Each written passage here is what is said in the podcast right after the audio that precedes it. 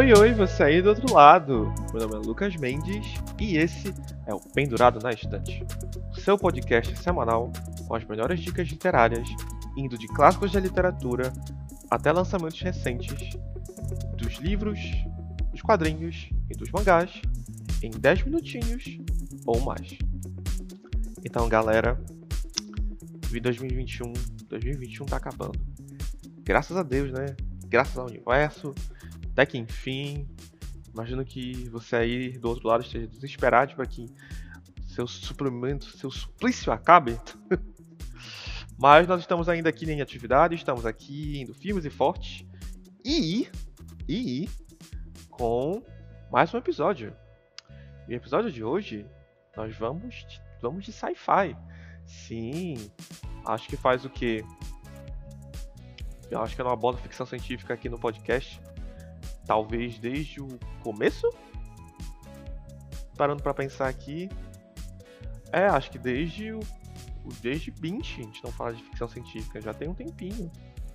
É, mas agora é hora de voltar. Estamos aqui de volta mais uma vez. E hoje a gente vai falar de um livro que eu já conhecia. Ele é contemporâneo do final do meu ensino médio. Mas eu nunca prestei atenção nele até muito recentemente. Até que eu realmente peguei para ler. E meu amigo, se arrependimento matasse, queria eu, queria eu ter lido esse livro na época do meu ensino médio, porque esse livro provavelmente teria envelhecido como o mais caro dos vinhos, ou mais puro dos vinhos, enfim. Nem tudo que é caro é bom, enfim. Esse livro é Fúria Vermelha. Fúria Vermelha é do Dr. Pierce Brown e ele é o primeiro livro de uma trilogia de ficção científica chamada Red Rising, que é o nome original de Fúria Vermelha. Fúria Vermelha meio que não faz muito sentido, mas enfim, a gente vai fingir porque o nome é Aesthetic. E tá tudo bem. Bom, sobre o que fala Fúria Vermelha. Bom, Fúria Vermelha é, se passa em um futuro não tão distante, em que a humanidade domina a tecnologia das viagens interplanetárias e começou a colonizar outros planetas. Marte é uma das primeiras colônias instaladas e ela tem uma sociedade estratificada, onde o papel de cada indivíduo é definido pela herança de sangue, sua hereditariedade, e onde a ascensão social é basicamente impossível. É, nesse regime arcaico de castas, que contrasta muito com a tecnologia avançada do período, a, nós temos nosso protagonista, Daryl. Daryl, ele é um desses jovens que foram, nasceram em Marte e a vida dele é muito longe de ser uma vida feliz. Ele faz parte da casta vermelha, que é a base da pirâmide social, que é composta por operários. Ele passa a maior parte do tempo dos dias dele escavando túneis subterrâneos a mando das autoridades, porque essa seria a única forma de um dia as próximas gerações habitar a superfície do planeta. Então ele tá lá todo dia lá cavando, cavando, cavando, cavando, pensando que ele vai ter um futuro melhor, e você nunca vê a luz do sol. Até que um dia que o Daryl percebe que esse mundo inteiro que ele vive é uma mentira. E decide desvendar o que realmente está por trás de todo esse sistema opressor. Com a ajuda de um grupo misterioso de rebeldes, ele descobre a verdade. A superfície de Marte já é habitada toda essa dinâmica que falaram para ele que ah, você tem que ficar trabalhando para a gente poder conseguir é, é, colonizar e deixar a superfície habitável é uma mentira. Por causa que a caixa dos ouros, que é a dominante, é a única que é permitida viver ali. E os vermelhos, na real, são escravos dessas pessoas. E depois que acontece uma outra tragédia, que basicamente acaba com tudo que ele conhecia sobre a vida dele, ele é, tomada pela vingança e com a ajuda desses outros rebeldes, ele decide ir para a superfície e se infiltrar entre esses outros. E lá, ele tem que ser forte o suficiente para não se deixar levar pelos prazeres fáceis de uma vida confortável, enquanto ele tem que proteger a identidade dele, além de se envolver em umas intrigas políticas que vão dar início a uma guerra de proporções cósmicas muito maior do que qualquer coisa que ele poderia esperar. Bom, Fúria Vermelha é um sucesso internacional ele foi considerado o livro do mês na, na Amazon em fevereiro de 2014. Ele é muito comparado a Jogos Vorazes, e, tipo uma mistura de Jogos Vorazes com Game of Thrones no espaço. E ele tinha sido adquirido pela Universal para ser um filme. Depois ele virou uma série e agora ninguém sabe nada. Se ele vai virar alguma outra coisa ou não. Algo que eu preciso deixar muito claro sobre esse livro é que ele é um livro brutal. E isso já é uma coisa que eu acho bem interessante sobre ele. Um dos motivos que eu tinha ficado com um pouco de preconceito, que é estranho, porque geralmente eu gosto bastante de famigerado Young Adult, de jovem adulto, é que ele. Pensei, ah, mais uma dessas histórias de revolução. Uau! Essas próprias comparações com jogos vorazes e tal me deixaram um pouco.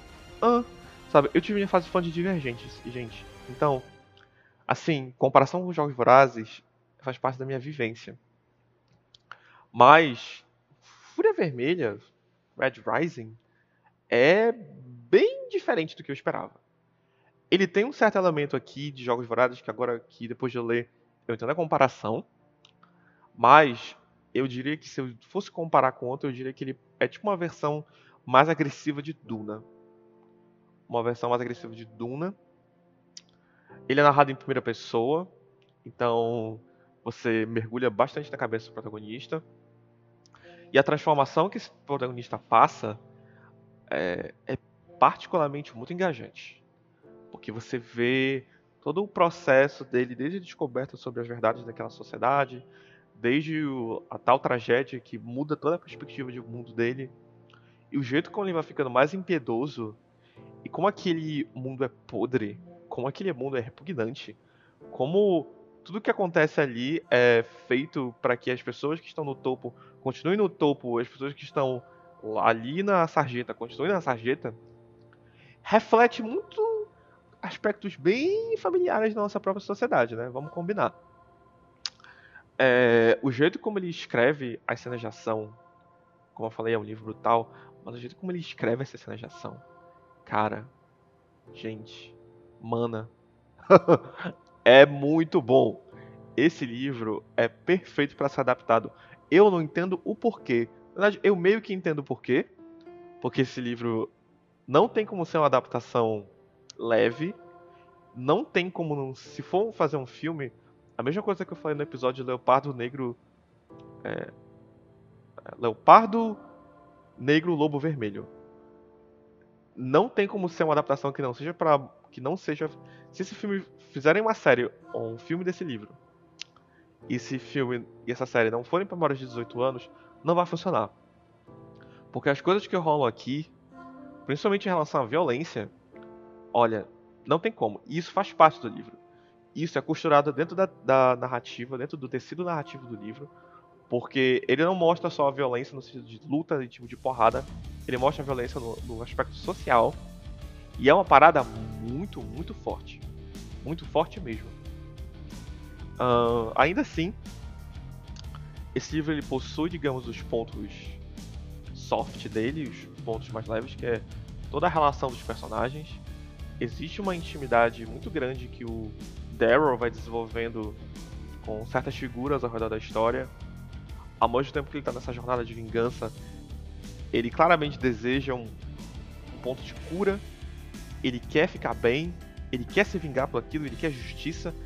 Ele, mas ao mesmo tempo ele ele tem as coisas dele. Ele me lembrou um pouco a Katniss nesse aspecto, sabe? Tipo, ele só quer ele quer ficar no quadrado dele. Mas conforme as coisas vão escalando, e conforme ele vai conhecendo essas pessoas, e conforme as coisas vão evoluindo, ele acaba percebendo que ele tem que tomar uma posição. Ele acaba percebendo que ele tem que. Ele tem que partir para cima, cara. Ele tem que partir para cima. Ele não pode escapar disso. E. Cara. Muito bom. Esse universo de Red Rising também é um universo muito rico claramente existe toda uma história prévia, então tu mergulha muito, né, muito no jeito como ele cria esse futuro da, sombrio da, pra gente, que não parece tão fora da realidade assim. E. Nossa, sendo muito sincero, fazia muito tempo que eu não ficava. Quer dizer, muito tempo não, porque Bind está aí, né? Mas que eu ficava empolgado com uma com o primeiro livro de ficção científica. Tipo, acho que a última vez que eu senti isso de verdade foi com Duna. É, é um universo rico, é um universo cru, é um universo fascinante, eu não queria viver nesse universo, mas eu quero muito poder que, que realmente saia a adaptação para poder ver esse universo. Porque eu quero muito ver isso visualmente. É um livro muito visualmente, o Philip, o Philip ele claramente sabe o que ele está fazendo. Philip não, Pierce Brown sabe claramente o que ele está escrevendo. E cara, só vai. Mais uma vez, mais uma vez, estamos aqui para dizer só vai. É um livro que vale muito a pena, é um livro dinâmico. Infelizmente, está indicando esse livro aqui tem um certo porém, porque esse livro não existe mais, de certa forma. Ele saiu aqui no Brasil pela plataforma 21, pela Globo Livros. Mas tu não acha ele mais, só eu achei, eu comprei esse livro na estante virtual. Mas existe o e-book ainda na Amazon, que você pode encontrar em outros lugares também. Hum, e eu digo que vale a pena. Eu espero que a editora republique, porque essa história merece ser republicada, pelo amor de Deus, não esperem até confirmar uma adaptação pela Amazon, pela Netflix, ou se, os, se o universo fosse gentil pela HBO.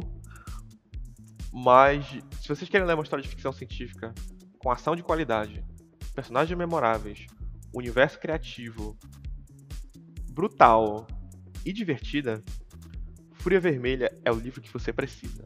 Você vai conhecer o patrão, que é o Daryl, é um protagonista fácil de engajar, é um protagonista fácil de se identificar, é um livro muito, muito, muito bom. Confia. Confia que vale a pena.